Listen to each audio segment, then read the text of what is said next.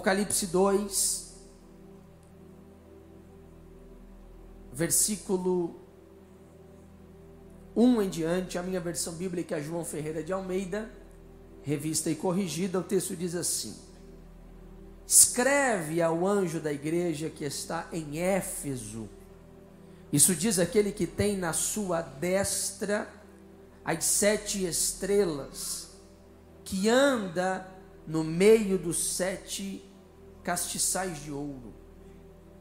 Eu sei as tuas obras, e o teu trabalho e a tua paciência, e que não podes sofrer os maus, e puseste à prova os que dizem ser apóstolo e não o são, e tu os achastes mentirosos, e sofreste e tens paciência, e trabalhaste pelo meu nome, e não te cansastes.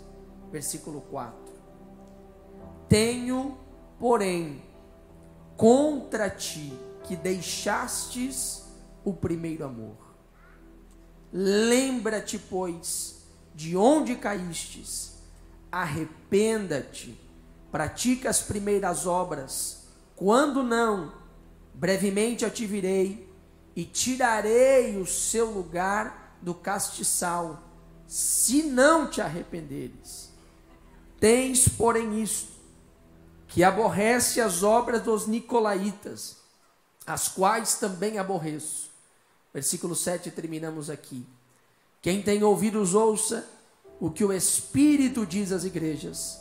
Ao que vencer, dar-lhe-ei comer a árvore da vida que está no meio do paraíso de Deus. Palavra de Deus. Tome o seu assento, por favor. Muito obrigado.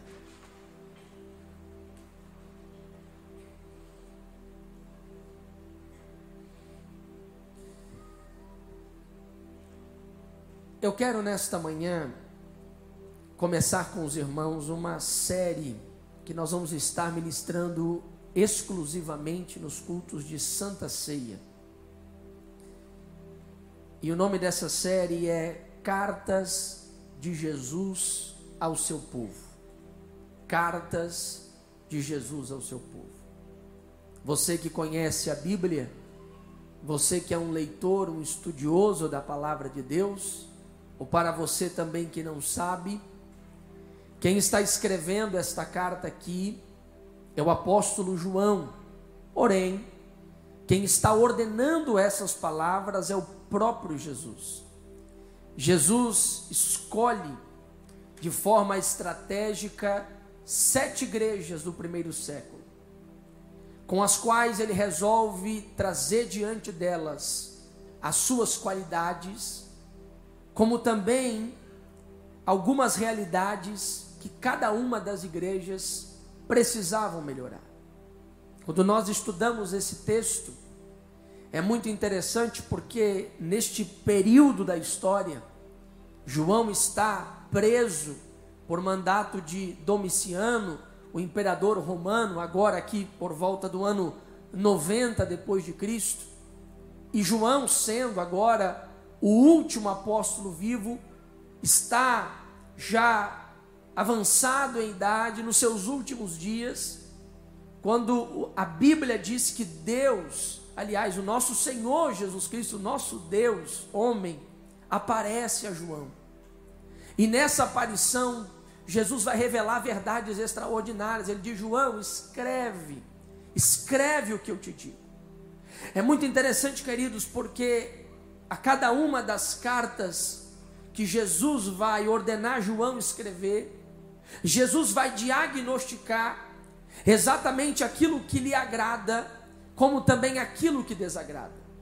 O ponto que eu quero trazer para você é que não há dúvida que se nós desejamos ser uma igreja que pratica o serviço de Deus, se nós desejamos ser uma igreja que faz a diferença, nós precisamos olhar para essas sete cartas. Muitos olham para essas sete cartas como períodos da igreja, alguns intérpretes bíblicos olham para essas cartas e dizem: ah, aqui representa cada igreja de determinado período.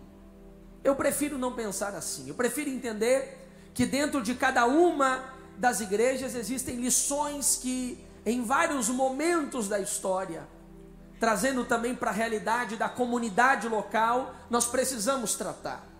Nós somos hoje em 96 igrejas espalhadas só em Blumenau. Cada uma das igrejas tem as suas realidades, tem as suas dificuldades, tem os seus problemas, como também tem os seus aspectos positivos. Por isso, eu prefiro entender que a grande lição que nós temos é quando nós olhamos o panorama das sete igrejas, observando tudo o que Jesus quis ensinar, o que Jesus desejou trazer a essas igrejas, e então, e então, melhor dizendo, extrair algumas lições especiais ao nosso coração. Jesus se apresenta a Éfeso, e nessa apresentação, Jesus diz que ele é aquele que tem na sua destra, ou seja, na sua mão, ele está segurando as sete estrelas e ele anda no meio dos sete castiçais de ouro. O livro do Apocalipse é cheio dessas linguagens, o livro do Apocalipse é cheio desses símbolos. E graças a Deus, um desses símbolos é fácil, é simples de decifrar, porque no capítulo 1, versículo 20, o próprio Jesus explicou que as estrelas são os anjos da igreja que por muitos aqui são entendidos de forma literal como um ser espiritual, mas eu penso que a forma mais correta de entender é a liderança da igreja e os castiçais é, é, são as próprias igrejas. Ele diz: Eu tenho os, as estrelas, ou seja, os anjos da igreja na minha mão, e eu ando no meio da igreja. Este é o Cristo que nós pregamos hoje. Esse é o Cristo que nós ensinamos hoje. Ele está vivo e ele caminha no povo, no meio do povo de Deus. Ele está aqui esta manhã. Ele está aqui esta manhã. Ele caminha no meio da sua igreja. E o texto diz: Eu sei as tuas obras. Isso fala de um Jesus que está com expectativa. Isso fala de um Jesus que está esperando algo ao nosso respeito. Jesus está dizendo à igreja de Éfeso: Eu caminho no meio de vocês e eu estou esperando algo.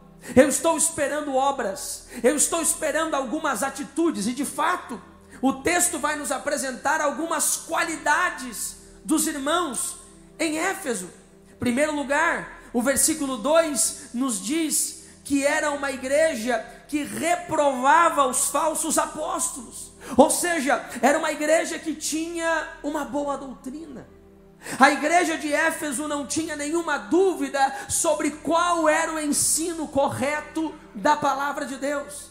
A igreja de Éfeso, quando recebia algum apóstolo itinerante, algum pregador de fora, algum suposto pastor, alguém que dizia que era homem de Deus, eles olhavam na palavra, eles observavam o ensino que Cristo trouxe e eles conseguiam refutar, eles conseguiam repreender, eles conseguiam dizer: não, isso aqui não é correto. E isso aqui é correto.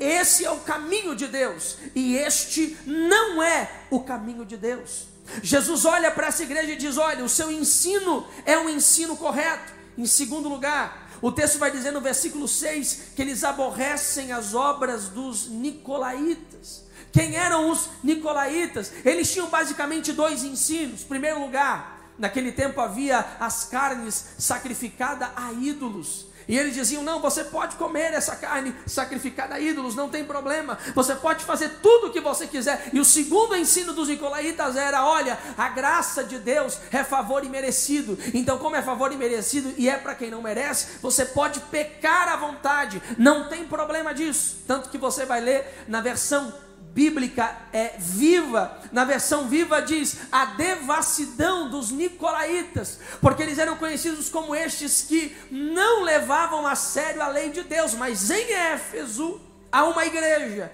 que olha para este ensino, olha para esta conduta, olha para esta prática de vida e diz: não é assim que o crente deve viver. Mas nessa igreja tem mais. O texto diz no versículo 3 que eles sofrem e têm paciência, ou seja, é uma igreja que persevera, É uma igreja que não desanima. É uma igreja que vem a luta, vem a dificuldade. E eu preciso pensar com você que quando eu falo de luta no primeiro século da igreja, eu não falo de uma dívida que esses crentes enfrentam, não é só isso. Quando eu falo de uma luta que esses crentes enfrentam, não é um carro que bateu, não é uma casa que pegou enchente. Não, a luta aqui era literalmente por motivo da sua fé. O Império Romano não suportava a ideia de dizer que haveria ou que há um rei dos reis e senhor dos senhores. Não, esse senhor é César, esse senhor são os imperadores, não pode ter outro senhor. Mas a igreja vinha, pregava e ensinava, e isso tornava-se uma perseguição para a igreja de então. Mas Jesus diz: Eu estou vendo que apesar de todo sofrimento, apesar de toda dificuldade, vocês não desanimam, vocês não desistem, vocês não retrocedem. O texto continua dizendo que eles trabalham pelo nome do Senhor e eles não se cansam. Em quarto lugar, era uma igreja envolvida na obra de Deus. O próprio Jesus, gente, está dando testemunho dizendo: olha, vocês trabalham, vocês estão pregando o Evangelho, vocês estão fazendo a diferença. Vocês são uma igreja diferenciada. Bom, vamos aqui repetir só para a gente entender esse diagnóstico. Jesus diz que é uma igreja que tem boa doutrina. Ponto para Éfeso. Jesus disse que é uma igreja que tem uma conduta diferenciada. Ponto para Éfeso. Jesus disse que é uma igreja que suporta as tribulações. Uau, que igreja é essa? Daqui a pouco nós estamos de pé para aplaudir. Em quarto lugar, é uma igreja envolvida na obra de Deus. Porém, a carta não termina no versículo de número 3. Quando eu penso que essa carta vai terminar e Jesus vai dar o elogio final, Jesus vai dar um veredito final, talvez uma promessa final, Jesus vem com uma advertência. Jesus vem com um alerta vermelho. Jesus vem com uma verdade profunda além daquilo que o homem possa enxergar, porque o homem pode enxergar a boa doutrina, isso é visível também diante dos homens. O homem pode enxergar uma boa conduta, isso é visível diante dos homens. O homem pode enxergar a constância e a perseverança de Éfeso, isso é visível diante dos homens. Os homens podem observar que Éfeso faz algo e faz a obra de Deus e glorifica o nome do Senhor, mas este Jesus é aquele que anda no meio da igreja. Esse Jesus é aquele que está perto. Esse Jesus é aquele que vê além daquilo que o homem pode ver. Esse Jesus é aquele que enxerga aquilo que o homem não pode enxergar. Esse Jesus é o Jesus que dá o diagnóstico daquilo que não há máquina humana capaz de diagnosticar. O texto diz: Jesus manda escrever essa igreja: Tenho, porém, contra ti que deixaste o teu primeiro amor. Jesus observa que essa igreja, apesar de todas essas características de uma igreja relevante, de uma igreja missional, de uma igreja avivada, de uma igreja que serve, de uma igreja que faz a diferença, Jesus observa que em algum momento da história dessa igreja, ela perdeu o primeiro amor. E o que é primeiro amor, gente? Quando a gente pensa em primeiro amor, a gente não precisa tanto pensar em Bíblia. A gente precisa mais é pensar no nosso dia a dia para a gente entender mais facilmente a Bíblia. Onde estão aqueles que namoraram via carta? Deixa eu ver quem é raiz agora aqui. Quantos namoraram via carta aqui? Cadê? Cadê? Geração Facebook, levanta a mão. Geração Orkut aí, levante a mão. É. Você lembra da época do seu namoro? Você lembra como é que era? Eu não sei você, querido, mas na época de namoro, não tinha distância, não tinha lugar ruim, não tinha tempo difícil não tinha hora complicada. Qualquer momento do dia era dia.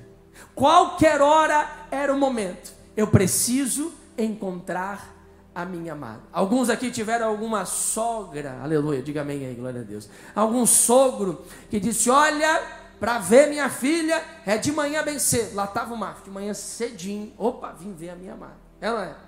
E aí falava: olha, temos que ir para a igreja, mas não tem como. A igreja não é que nem hoje, que está em cada canto, cada bairro, cada vila, hoje de Blumenau. A igreja talvez ficava a 5 quilômetros. O que, que o casal respondia? Não tem problema, a gente vai a pé. Porque quando a gente ama, quando a gente está nessa primeira intenção, nesse primeiro amor, nesse primeiro entusiasmo, nessa primeira vontade, meu irmão, não existe impedimento. Todo impedimento cai por terra quando você tem o primeiro amor. O primeiro amor é aquele que te move, é aquele que te leva, é aquele que te conduz. Jesus olha para essa igreja e diz: Olha, vocês perderam esse primeiro amor. Quando a gente perde o primeiro amor, aquilo que era fácil fica difícil. Quando a gente perde o primeiro amor, aquilo que era motivo de prazer vira desprazer. Quando a gente perde o primeiro amor, aquele encontro que alegrava agora nos entristece. Quando a gente perde o primeiro amor, aquilo que era motivo de tirar toda a tristeza do nosso dia, agora é exatamente o motivo que traz a tristeza para o nosso dia. Em algum momento da história, a igreja de Éfeso perdeu esse entusiasmo, essa alegria, esse encantamento, esse coração queimando, esse fervor dentro de si, e a partir de agora, Jesus está diagnosticando que a obra continua, que aquilo que eles realizavam continuam, mas eles estão naquilo que a gente chama de piloto automático. E Jesus, o dono da igreja, diz: Eu não vou te usar no piloto automático. Você precisa resgatar o primeiro amor.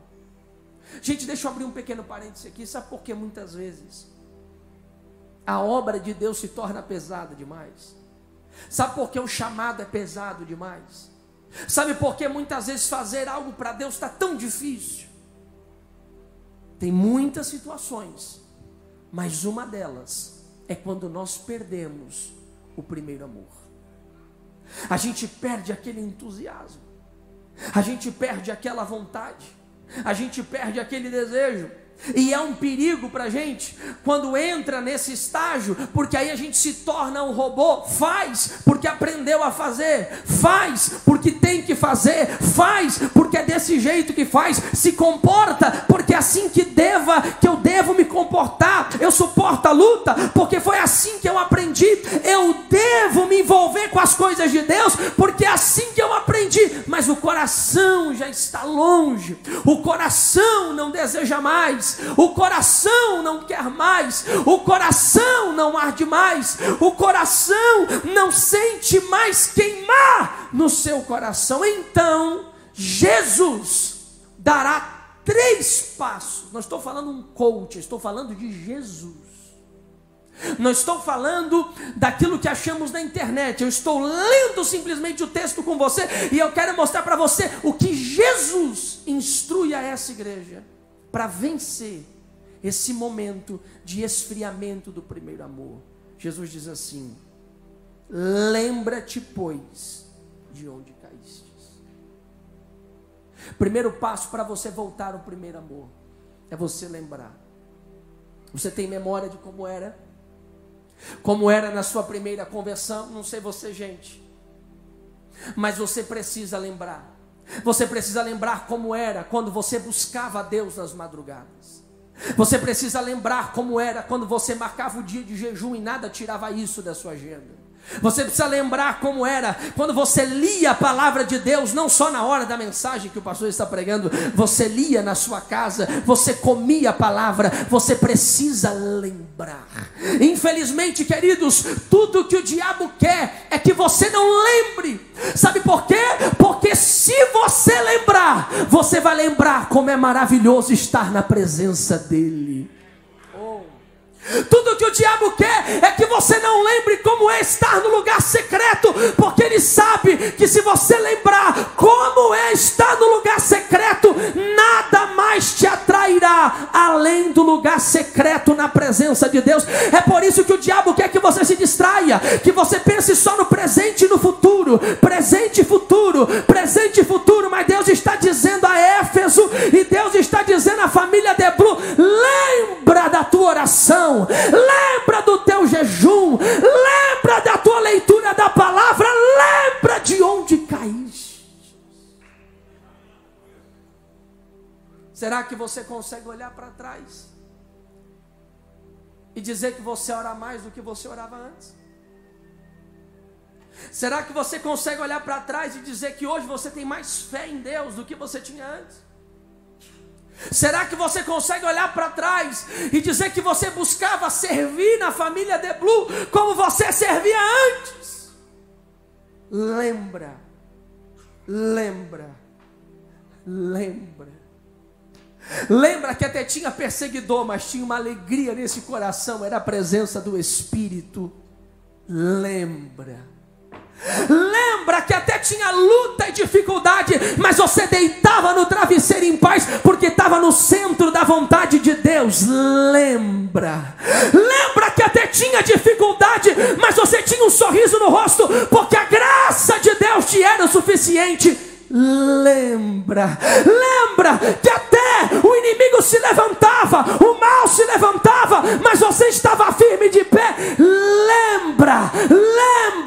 lembra, lembra. Esta é uma manhã que o Senhor me trouxe aqui para te dizer: lembra. Segundo lugar, arrependa-te. Arrependa-te. A palavra arrependimento a gente já conhece família De Blue, você já ouviu muito sobre isso. A palavra grega metanoia, mudança de direção. Pastor Hernando Dias Lopes, falando sobre a palavra arrependimento, ele ensina que arrependimento é mudança de três coisas. Quantas coisas? Quantas coisas?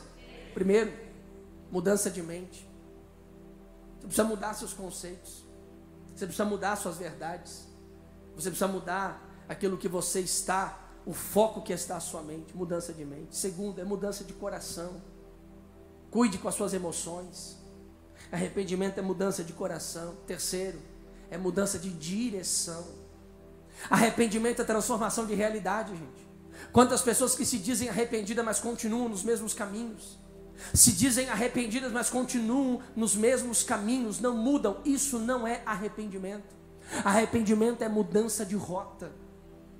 Se você sabe que esse jeito que você lidar com o seu celular não te atrai diante de Deus, desinstala esse aplicativo hoje. Se você sabe que lá naquela empresa tem uma rodinha na hora do almoço que só te leva a falar de pornografia, falar coisa que não deve, falar coisa que vai almoçar em outro lugar. Se você sabe que essa patota de futebol está acabando com o seu temor de Deus, muda a patota, meu filho. Muda. Porque se você não mudar, não vai ter mudança.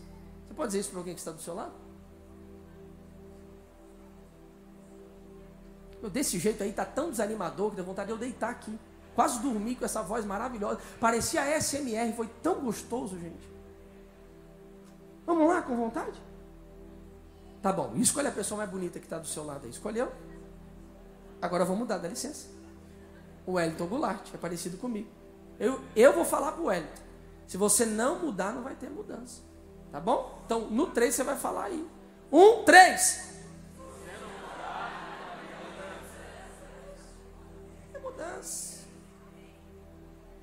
Arrependa-te. Muda isso aí. Vamos lá, que meu horário já foi, né, gente? Vamos lá. Terceiro. Volta a prática das primeiras obras. Oh, meu irmão. Volta à prática das primeiras horas.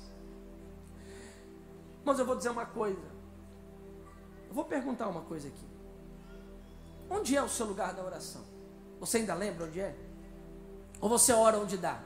Ah, pastor, hora onde dá, eu não sou religioso. Não, tudo bem, não estou falando de religiosidade. Para com isso, não vem com conversa. Porque hoje falar de compromisso com Deus é ser religioso, é uma coisa engraçada nessa geração. Falar de compromisso é ser religioso. Eu quero andar com Bíblia. Nossa, eu não sou religioso, eu não ando com Bíblia. Que é isso, gente? Quem disse que andar com Bíblia é não ser religioso? Quem inventou isso? Bobagem. Ser religioso é dizer e não praticar. Isso é ser religioso. Agora, se quer praticar, pratique. Você tem um lugar da oração? Pastor, não tem um lugar da oração. Sou sincero. Crie um lugar da oração hoje na sua casa. Diz: Esse lugar é o lugar do meu encontro com Deus. Pastor, Deus está em todo lugar. Eu sou teólogo, eu sei, eu conheço. Deus, ele transcende. Deus é imanente. Ai, gente, tudo bem, calma, para de causar, por favor. Mas escolha um lugar secreto. Você não escolhe um bom lugar para você almoçar ou você almoça em todo lugar? Ou você deixa lá as quinquilharias em cima da mesa e diz assim: não, não, não, não, esse negócio de, de, de almoçar a coisa é, é, é, cultura, esse negócio de almoçar é, é besteira. Eu vou almoçar é em cima do bacio do banheiro. Aí você faz? Claro que não, gente. Você marca o lugar do almoço. Você marca tanta coisa. E para falar com Jesus é do jeito que dá. Não. A partir de hoje, você vai ter um lugar secreto. Diga, Senhor, esse lugar aqui é eu e o Senhor. Lembra quando você marcava o lugar? Tinha até a toalhinha da lágrima, tinha o lenço, aliás, onde está teu lenço? Ou não chora mais?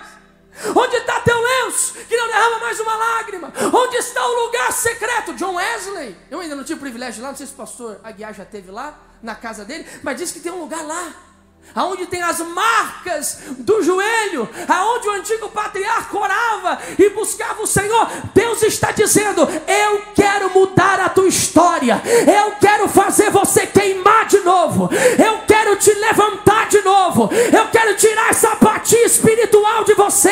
Isso está travando você, isso está entristecendo você, isso está diminuindo você. Por isso, volta às primeiras obras. Fica de pé em nome de Jesus. Volta às primeiras obras. Você precisa voltar ao lugar da oração, lugar do jejum. O ano só está começando. Leitura anual da Bíblia não é coisa de novo crente, é coisa de crente. Faça a sua leitura anual da Bíblia. Pastor, mas eu não estou sentindo. Eu não estou sentindo de fazer. Não é para sentir, não, é só para fazer mesmo. Faça. Éfeso não está sentindo nada. Pelo contrário, a apatia aparentemente está bom. Porque, gente, deixa eu te dizer uma coisa: zona de conforto é o melhor lugar para se estar, gente, para descanso. É zona de conforto. Tão bom. Por isso que o nome é zona de conforto. É sossego demais. Só que Deus não chamou, Jesus não morreu na cruz por uma igreja apática. Jesus não morreu para ter uma Éfeso religiosa, que faça para ele, mas não faça com ele. Que faça algo para Deus e não na presença de Deus. Deus quer ter um relacionamento pessoal, tete a tete, próximo. Irmãos, a coisa mais triste, o versículo da Bíblia, na minha humilde opinião, mais triste é aquele que diz: Em teu nome pregamos, em teu nome profetizamos. E a palavra do Senhor é: Apartai-vos, eu não vos conheço. Isso é triste demais. Mas onde nasce isso, gente? Em um coração endurecido, em um coração que vai perdendo o fervor, em uma chama de um coração que vai se apagando. E a primeira carta de Jesus ao seu povo é a carta a uma igreja que precisa voltar o entusiasmo, precisa voltar o ânimo. Sabe por quê? E eu termino aqui dentro do meu horário, graças a Deus. Por isso eu tenho dois minutos. Quem está me ouvindo, diga amém. 50 anos se passaram. Jesus morreu na cruz, ressuscitou e foi os primeiros pais pregaram o evangelho. Quem é que pregou em Éfeso, gente? Paulo ficou três anos lá. Timóteo passou por lá.